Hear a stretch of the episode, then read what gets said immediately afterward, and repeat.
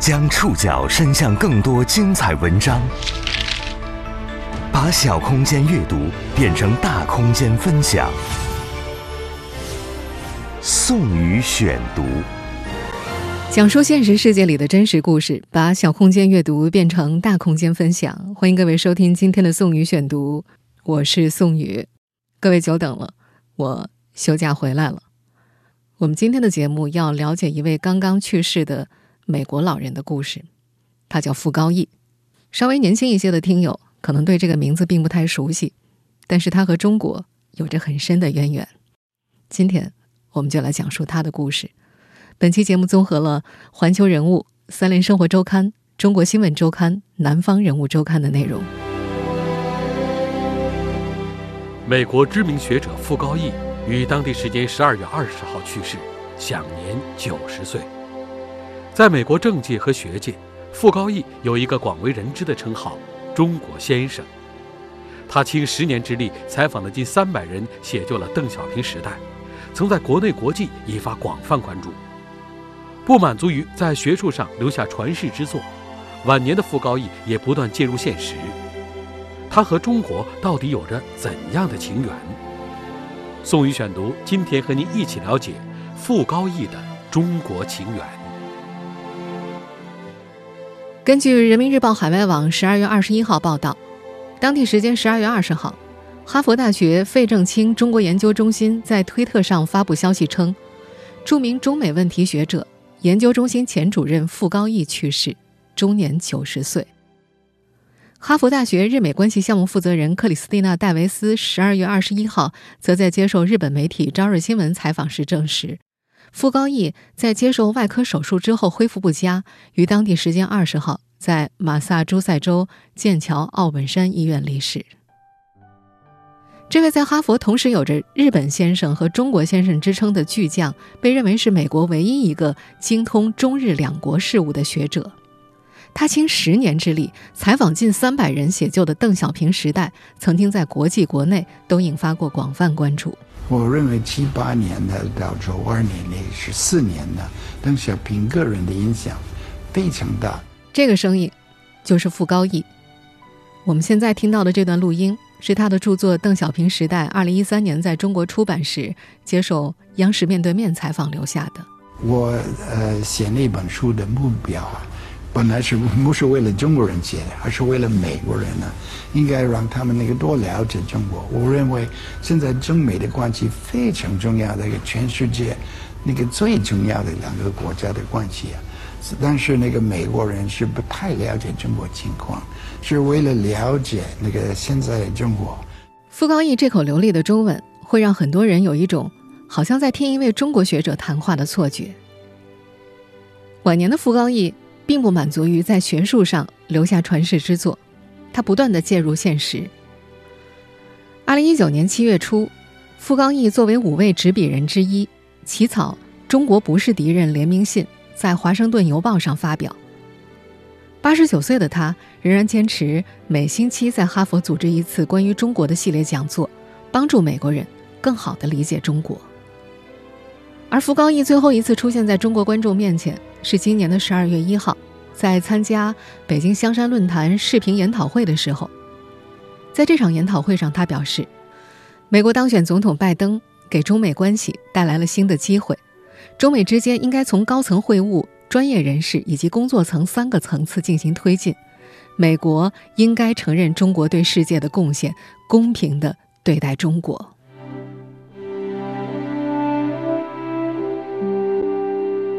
在美国政界和学界，傅高义有一个广为人知的称号——“中国先生”。这位中国先生到底是怎么和中国结缘的？宋宇选读继续播出傅高义的中国情缘。一九三零年七月十一号，傅高义出生在美国中西部俄亥俄州特拉华市一个犹太人家庭。他一九五零年毕业于俄亥俄州的威斯里安大学。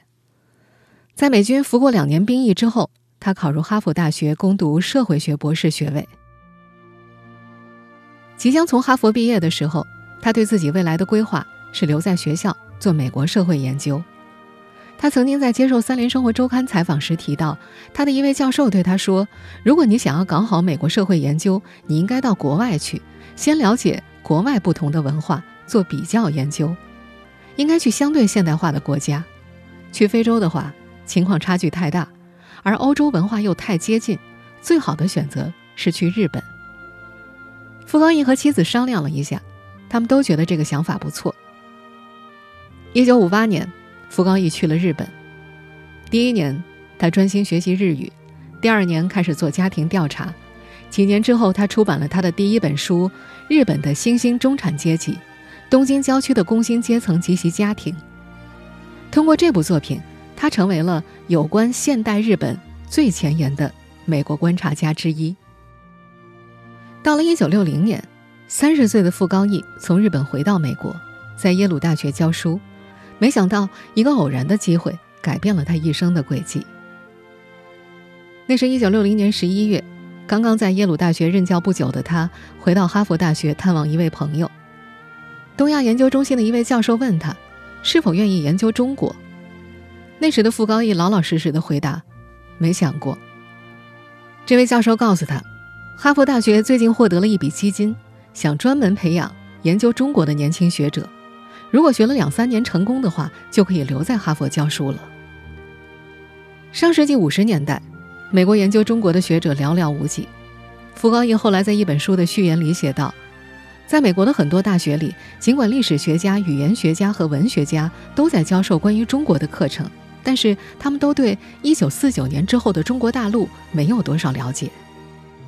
也是从五十年代后期开始，一些美国大学开始重视培养中国问题的人才。”很多研究中国历史的人，比如哈佛大学的费正清就认为，这个时候应该扩大对中国的研究。美国一些基金会也认同这个看法，他们愿意出钱来支持中国问题的研究者。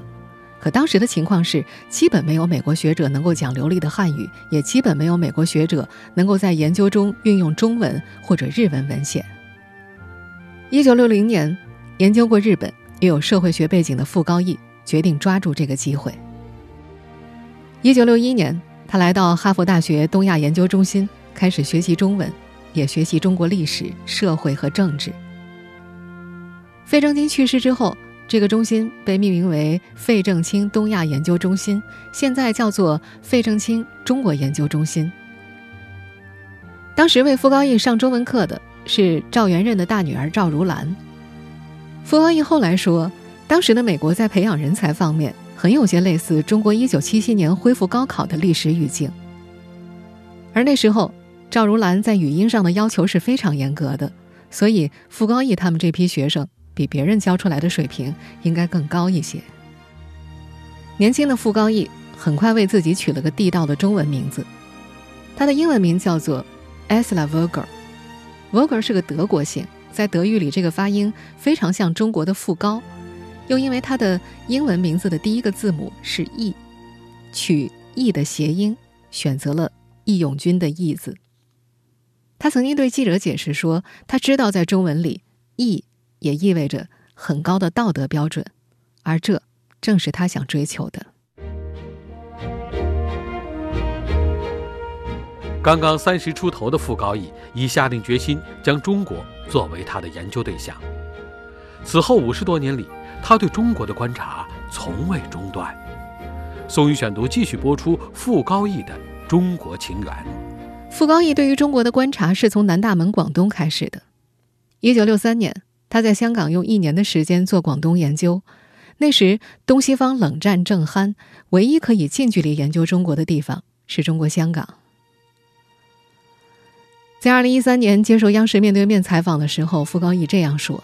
当时啊，因为那个中美关系有敌对的关系啊，没办法去中国做真正的研究。嗯，那个世界最好的地点，我认为啊，当时是香港，因为那那个香港比较接近那个广东，所以比较容易了解那个广东的情况，所以开始研究广东。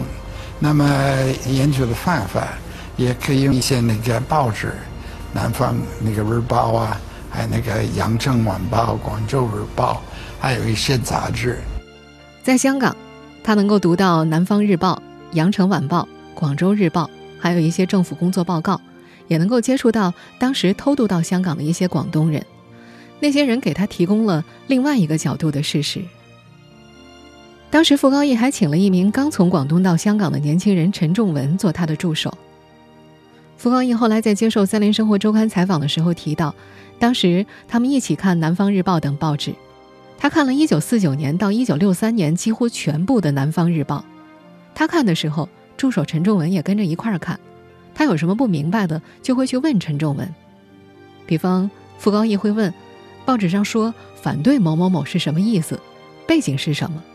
陈仲文就会非常详细的告诉他，他说这样他可以了解报纸和现实矛盾的地方。傅高义和助手就这样老老实实的每天读报纸、研究材料，进行了两年多。他后来扎实的史料功夫就是这样一点一点的积累出来的。到了一九六九年，福高义完成了他的第一部关于中国的作品《共产主义下的广州》。这本书描述了在共产党领导下一个省份所经历的一系列深刻的政治运动。这部作品抛弃了西方学者的偏见，描绘了中国的本来面貌。而当时这本书在美国是非常具有影响力的。哈佛大学的费正清曾经评价，本书将会成为社会学家们从外部世界研究共产主义中国的杰出范例。傅高义后来在接受媒体采访的时候也坦言，尽管。那时，美国有些人非常反对共产主义，但是当时他们中大部分中国问题研究学者并不会对共产主义反感。他说，他们知道，他们的目标不是对共产主义提出批评，而是要努力客观地去理解它，去认识这个社会的活力和发展。虽然那时还有很多政治家牵涉到冷战。但是学者中已经对那些极端的冷战斗士持批评态度，他们只想努力的去理解真实发生的事情。一九七三年，费正清从哈佛大学东亚研究中心退休，傅高义接替他，成为这个中心的第二任主任。傅高义曾经半开玩笑地解释过自己和这位前辈的不同，他说：“费正清是历史学家，而自己是研究社会学的。”费正清是哈佛出身，用中国的说法说，在美国他算得上高干子弟，而他自己是小镇上长大的青年。尽管不论是从学术上还是性格上，他都自认和费正清有很多不同的地方，但是傅高义依然表达了对于费正清的敬佩之情。他说，费正清成立的研究所不仅仅在哈佛，在全美国的贡献也非常大。而费正清对于努力又勤奋的傅高义也早就青睐有加。从一九六七年开始，就有意培养傅高义做他的副手。一九六九年，美国共和党人尼克松当选新一任美国总统，费正清以傅高义等十几位研究中国的著名学者给尼克松写信，信中提到，现在是跟中国接触的好机会。不仅如此，傅高义和费正清等八位学者还曾经去华盛顿。找到当时的美国国务卿，也就是曾经的哈佛大学教授基辛格谈话，就中国问题提出一些建议。傅高义说，美国有一个组织叫做美中关系全国委员会，这个创建于上世纪六十年代的委员会，在冷战期间对推动中美双方的交流起了很积极的作用。我们非常熟悉的著名的乒乓外交，就是由他推动的。傅高义和基辛格都是这个委员会的成员，他们。常常在这里见面。一九七二年，美国总统尼克松访华之后，中美关系开始慢慢解冻。傅高义曾在二零一三年接受《三联生活周刊》采访时提到，尼克松访华之后，美国就掀起了一股中国热。他们这些学者充分利用这个机会做了一些事情。费正清认为，哈佛大学不仅对自己的学生有责任，对全美国也有责任，因为哈佛大学在美国有地位。所以，他们有责任向美国人介绍中国，不仅在学术方面，在外界也应该讲课。傅高义完全同意这个做法。他们的很多演讲不是为了直接影响政府，他们当然是想影响美国的对华政策，但是影响不大。傅高义说，民主国家中的民众的意见是非常重要的，所以他们尽量让美国的老百姓了解中国，否则政府的决策也无法推行下去。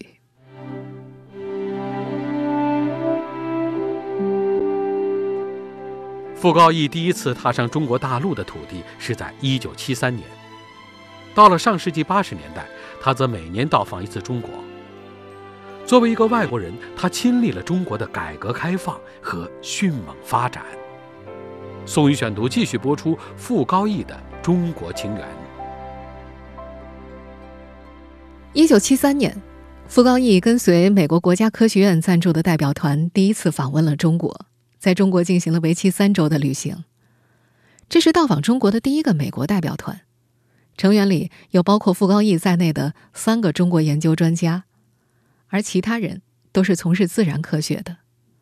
在二零一三年接受央视面对面采访时，他这样描述自己对那时中国的印象：“我认为非常穷，非常穷的一个国家。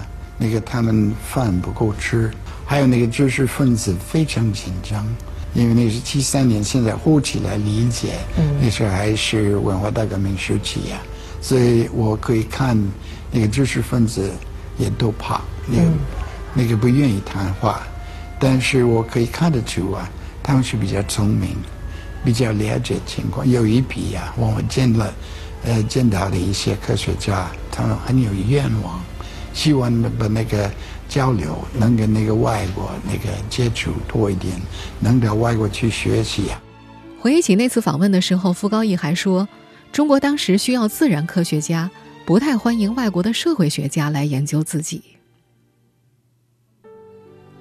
上世纪八十年代，中国社会开始逐渐对外开放，傅高义到访中国开始变得频繁。我那个八零年在中山大学也待了两个月，还有那个八十年代初啊，我差不多每每一年呢都在那个来到中国大概一两个礼拜。在他的眼里，八十年代初期的中国变化还不算多。八十年代初变化还是不多，我听说。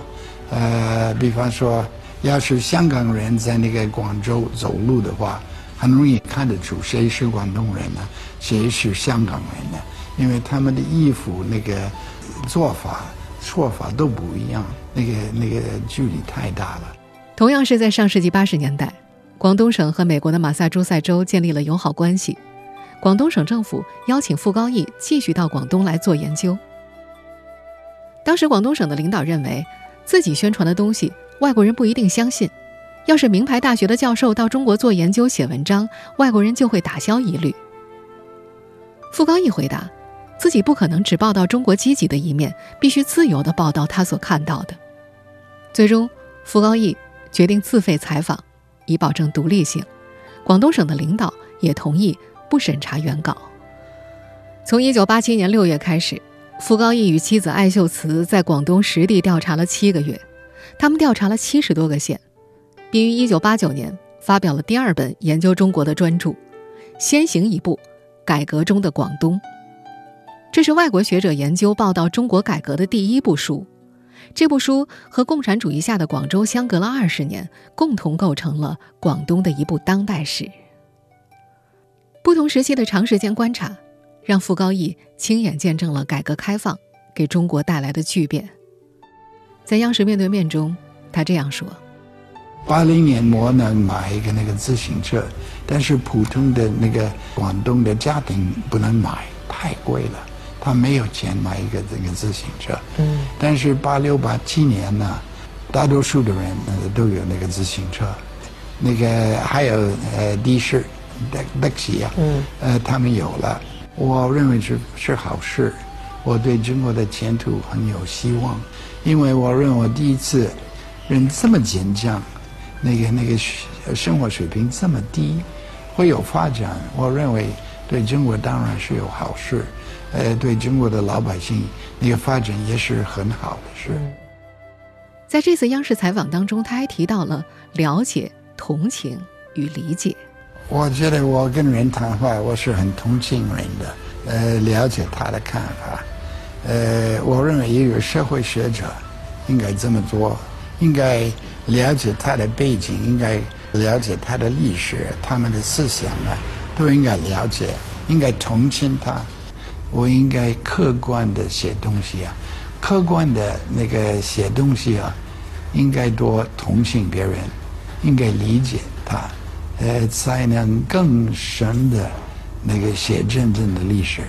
在推动中美关系上，傅高义多年来更是投入了极大的热情。在执掌哈佛东亚研究中心期间，傅高义将这里变成了一个各国首脑和美国民间互动的平台。二零零零年，七十岁的傅高义退休了，但他没有停止对中国的观察。从这一年开始，他决定写一本能向美国人介绍亚洲重要发展的书。他把目标锁定在了邓小平。宋宇选读继续播出傅高义的中国情缘。关于为什么要写邓小平时代？傅高义曾在接受媒体采访时提到，因为亚洲最大的问题是中国，而对中国现代历程造成最大影响的是邓小平。傅高义毫不掩饰他对邓小平的崇拜。他说：“邓小平使中国从一个落后、封闭而又僵化的社会主义国家，变成了一个拥有现代化经济的世界大国。”他还说，如果有一名大多数中国人都会感谢他提高自己生活水平的领导者的话，那么他就是邓小平。在改善这么多人生活水平方面，二十世纪中有任何其他领导人比邓小平做的更多吗？在二十世纪，有哪个领导者对世界历史产生这样巨大而长久的影响力？二零一零年，这部倾十年之力完成的邓小平传记英文版出版。在十年时间里，傅高义去过太行山区，去过邓小平的老家四川广安以及江西瑞金，访问了很多与邓小平接触过的政要，江泽民、李光耀、美国总统卡特、美国副总统蒙代尔、基辛格、美国数位驻华大使以及多位国务卿、白宫安全顾问，受访者多达三百多人，单是注释就有一百多页。傅高义的书出版之后，立即引起了国外主要媒体的关注。《纽约时报》先后两次发表书评，认为这是一部详尽的、及时的文献之作。此书是迄今为止中国惊人而坎坷的经济改革之路的最全面记录。二零一二年，邓小平时代获得了加拿大多伦多大学莱昂内尔·盖尔伯奖，这个奖项专门授予以英语写作的外国事务非虚构类著作。当时傅高义的竞争者包括因为《论中国》而入围的美国前国务卿基辛格。半个多世纪的漫长浸润，让傅高义对迥异于西方的东亚文化有着深刻的体验。他享受到了人情带来的利好，广交友、善结缘是他每次访谈都会提到的。深度访谈是他最常用的社会研究方式。在中国，傅高义有很多长期交往的老朋友，他们大多是身居要职的政府人员或者是学者。当他们因为公职身份不便说话的时候，傅高义会以朋友聊天的方式推进他的工作。他认为朋友之间的谈话彼此会更加坦诚。哈佛大学教授与费正清研究院前院长的身份，让傅高义得以接触到他希望接触的许多人。而一次又一次的深度访谈，则为他积累了足够的人脉。随着众多朋友不断成长，在各自领域担任要职，傅高义拥有了一般学者难以企及的人脉资源。《邓小平时代》一书证实了傅高义积累近五十年的人脉资源的分量。他的访谈对象包括党史专家、高干子女和在邓小平身边工作过的高级干部，以及深度参与过时代进程的各界人物。还有与邓小平有过接触、对邓小平有特别认识的国外政界、学界人士。二零一三年初，《邓小平时代》中文版在中国大陆发行。作为一本政治类的学术著作，首版五十万册的印数令人吃惊。出版方当时曾经向媒体透露过，《邓小平时代》首批五十万册很快就被预定一空了，后来又加印了三十万册。邓小平时代的出版，让傅高义在中国享有盛名。有评论者说，傅高义十年磨一剑，用十年的时间写一本书，这种锲而不舍的精神，现在能够坚持做到的人不多。有的学者不是十年磨一剑，而是一年磨十剑，学术心态非常浮躁，这更加显得傅高义坚持精神的难能可贵。而傅高义的这种锲而不舍的学术精神，并没有因为取得巨大的学术成就就告一段落。邓小平时代中文版出版两年之后，二零一五年三月，傅高义在他位于美国马萨诸塞州剑桥市的寓所接受《中国新闻周刊》采访时提到，他打算用两到三年的时间写一本有关中日关系的书，然后再花四年时间写胡耀邦传记。但如今，五年过去。大洋彼岸，传来了这位九十岁的中国先生去世的消息。他的写作计划，很遗憾，还没有完成。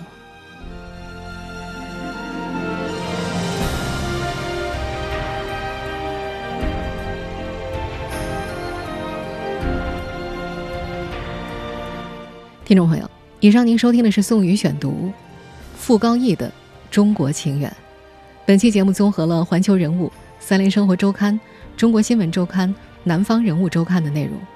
收听节目复播，您可以关注本节目的同名微信公众号“宋宇选读”，唐宋元明清的宋，宇宙的宇。